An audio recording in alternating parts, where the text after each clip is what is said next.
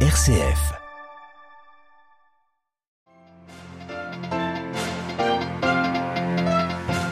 La trêve entre le Hamas et Israël maintenue mais plus que jamais en danger après un attentat ce matin à Jérusalem revendiqué par le Hamas. Le bilan est de trois morts et six blessés. Nous ferons le point avec notre correspondante sur place en début de ce journal. Coup d'envoi de la COP28 à Dubaï. La cérémonie d'ouverture de la conférence des Nations Unies sur les changements climatiques est tout juste en train de se terminer. Notre envoyé spécial y était, son récit à suivre. Autre réunion importante aujourd'hui celle de l'OSCE en partie boycottée face à la présence du chef de la diplomatie russe. Et puis le pape souligne que l'Église est femme, il faut donc la démasculiniser. C'est la tâche qu'il a confiée aux membres de la Commission théologique internationale qu'il a reçue ce matin. Radio Vatican, le journal, Alexandra Sirgan.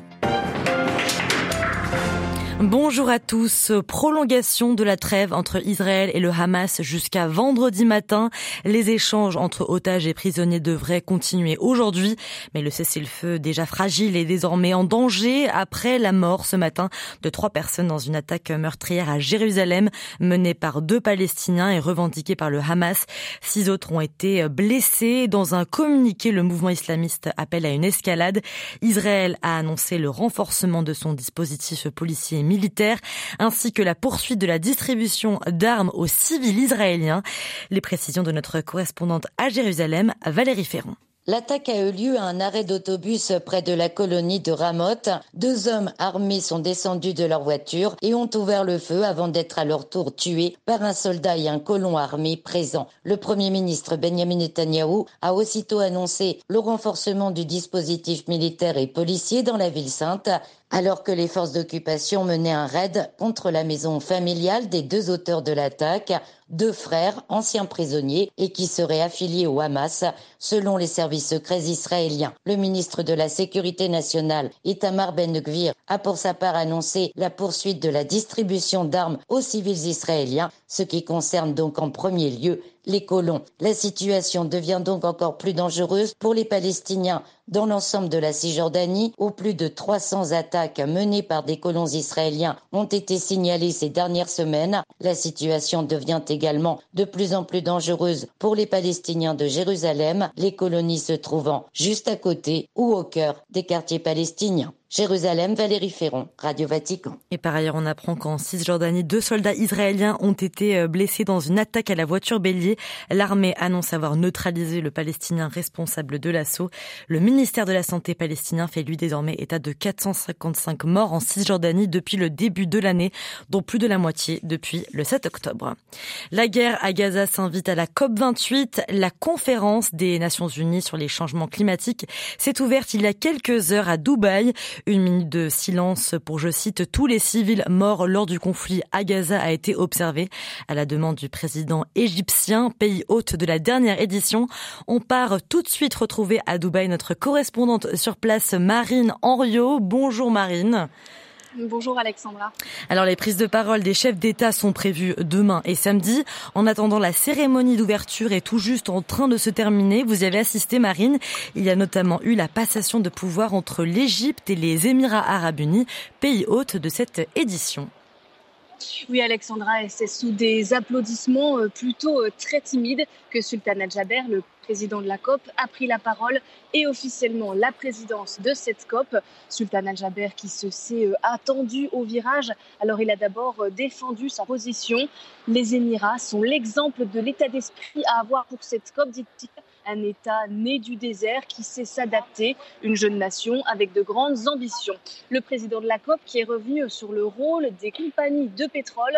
Nous avons fait le choix audacieux de les impliquer dans cette COP, se justifie-t-il, encourageant les entreprises pétrolières à faire plus. Et Sultan Al-Jaber qui appelle aussi à mentionner, et c'est une nouveauté, le rôle des combustibles fossiles dans l'accord final. Et alors Marine, ce discours était aussi destiné aux pays des Suds. Oui, Alexandra, le président émirati a bien insisté sur l'aspect financier. Il faut débloquer des fonds pour les pays vulnérables qui ne doivent pas avoir à choisir entre développement et action pour le climat. Et les contours de ce fonds, appelé Fonds perte et préjudice, devrait d'ailleurs être validée dès cet après-midi. C'est la première grande décision de cette COP. Merci Marine Henriot, envoyée spéciale à Dubaï pour ces deux prochaines semaines.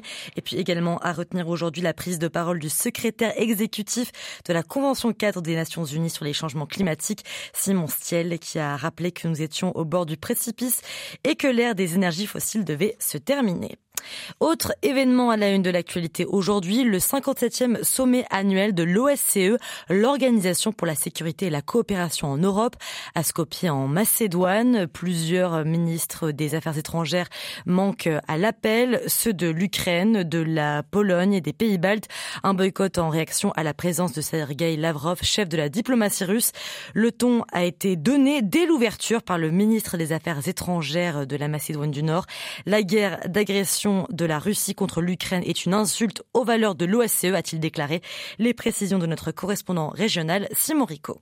Sur le papier, la venue de Sergei Lavrov à Skopje était loin d'être acquise, lui qui avait été banni par la Pologne l'an dernier. La Macédoine du Nord a pris fait et cause pour l'Ukraine depuis le début de la guerre, ne ménageant pas ses efforts pour faire parvenir du matériel militaire et ouvrant même ses bases pour y former des soldats ukrainiens au maniement des armes de l'OTAN. Le petit pays est en effet devenu en 2020 le 30e membre de l'Alliance grâce au ferme soutien des États-Unis bien décidés à éloigner la Russie des Balkans. Au vrai, la Macédoine du Nord, qui assure cette année la présidence de l'OSCE, n'a sûrement pas pris seule cette décision. Plusieurs piliers de l'organisation auraient insisté pour associer la Russie dans le processus décisionnaire de cette organisation issue de la guerre froide. La Bulgarie, autre membre de l'OTAN, a accepté de laisser l'avion transportant la délégation russe survoler son territoire, aux grand dames de Kiev et des trois pays baltes qui ont décidé de boycotter le sommet. Aucune négociation sur l'Ukraine ne devrait toutefois avoir lieu à ce et aucune rencontre n'est finalement prévue entre Sergei Lavrov et le secrétaire d'État américain Anthony Blinken. Simon Rico, Belgrade, pour Radio Vatican. Reprise aujourd'hui des discussions entre l'Arménie et l'Azerbaïdjan. Elles portent selon Erevan sur la délimitation de leurs frontières communes. Les négociations de paix stagnent entre ces deux pays du Caucase, notamment depuis la reprise de la région du Haut-Karabakh par Bakou en septembre. Au Japon, sept personnes sont toujours recherchées après le crash en mer hier d'un aéronef militaire américain. L'avion Osprey effectuait une mission d'entraînement de routine à partir de la base aérienne américaine de Yokata, près de la capitale japonaise Tokyo a depuis demandé de suspendre les vols de ses ospreys sur euh, le territoire nippon, ainsi que la divulgation rapide d'informations sur les circonstances de l'accident. Où sont les femmes? C'est ce qu'a demandé en substance le pape François ce matin en recevant les membres de la Commission théologique internationale. Préférant consigner le discours qu'il avait prévu, le Saint-Père a pris la parole sur un tout autre sujet, les femmes et la théologie, en commençant Xavier Sartre par une remontrance. En effet, Alexandra, le pape a fait savoir à son auditoire, une trentaine de personnes, qu'il y avait quelque chose qui ne lui plaisait pas et de compter un, deux, trois, quatre, cinq femmes les pauvres, a-t-il dit, euh, soulignant le fait qu'elles sont bien seules au milieu de tous ces hommes. Et c'est sur cette faible représentativité des femmes que le pape a centré son propos, déclarant qu'il fallait s'améliorer. Car l'Église est femme, a-t-il dit. Et si nous ne comprenons pas ce qu'est une femme, ce qu'est la théologie d'une femme, nous ne comprendrons jamais ce qu'est l'Église. Le grand péché, a-t-il dit, c'est d'avoir masculinisé l'Église et de souligner deux principes. Le principe pétrinien et le principe marial, affirmant que le principe marial était le plus important parce que l'Église épouse et Et il ne suffit pas d'augmenter le nombre de femmes dans la commission théologique, il faut réfléchir à cette question générale, euh, d'où cette tâche que le pape a finalement confiée à la commission, celle de démasculiniser l'Église, ajoutant d'ailleurs que la prochaine réunion du Conseil des cardinaux sera consacrée notamment à la dimension féminine Merci beaucoup Xavier Sartre. Article sur le sujet pardon, à retrouver sur notre site internet www.vaticannews.va. Et puis à l'occasion de la fête de l'apôtre Saint-André, saint patron de l'Église de Constantinople ce jeudi, le pape adresse un message à Bartholomé Ier. Le pape est revenu sur le chemin de la réconciliation et de la fraternité emprunté par les deux églises avant d'inviter à une prière commune pour que cessent les clameurs des armes dans le monde. C'est ici que se termine ce journal. Merci pour votre fidélité et votre écoute. Prochain rendez-vous avec l'actualité du pape, du Vatican, de l'Église et du monde. Ça sera à 18h heure de Rome. En attendant, euh, très bonne journée à vous.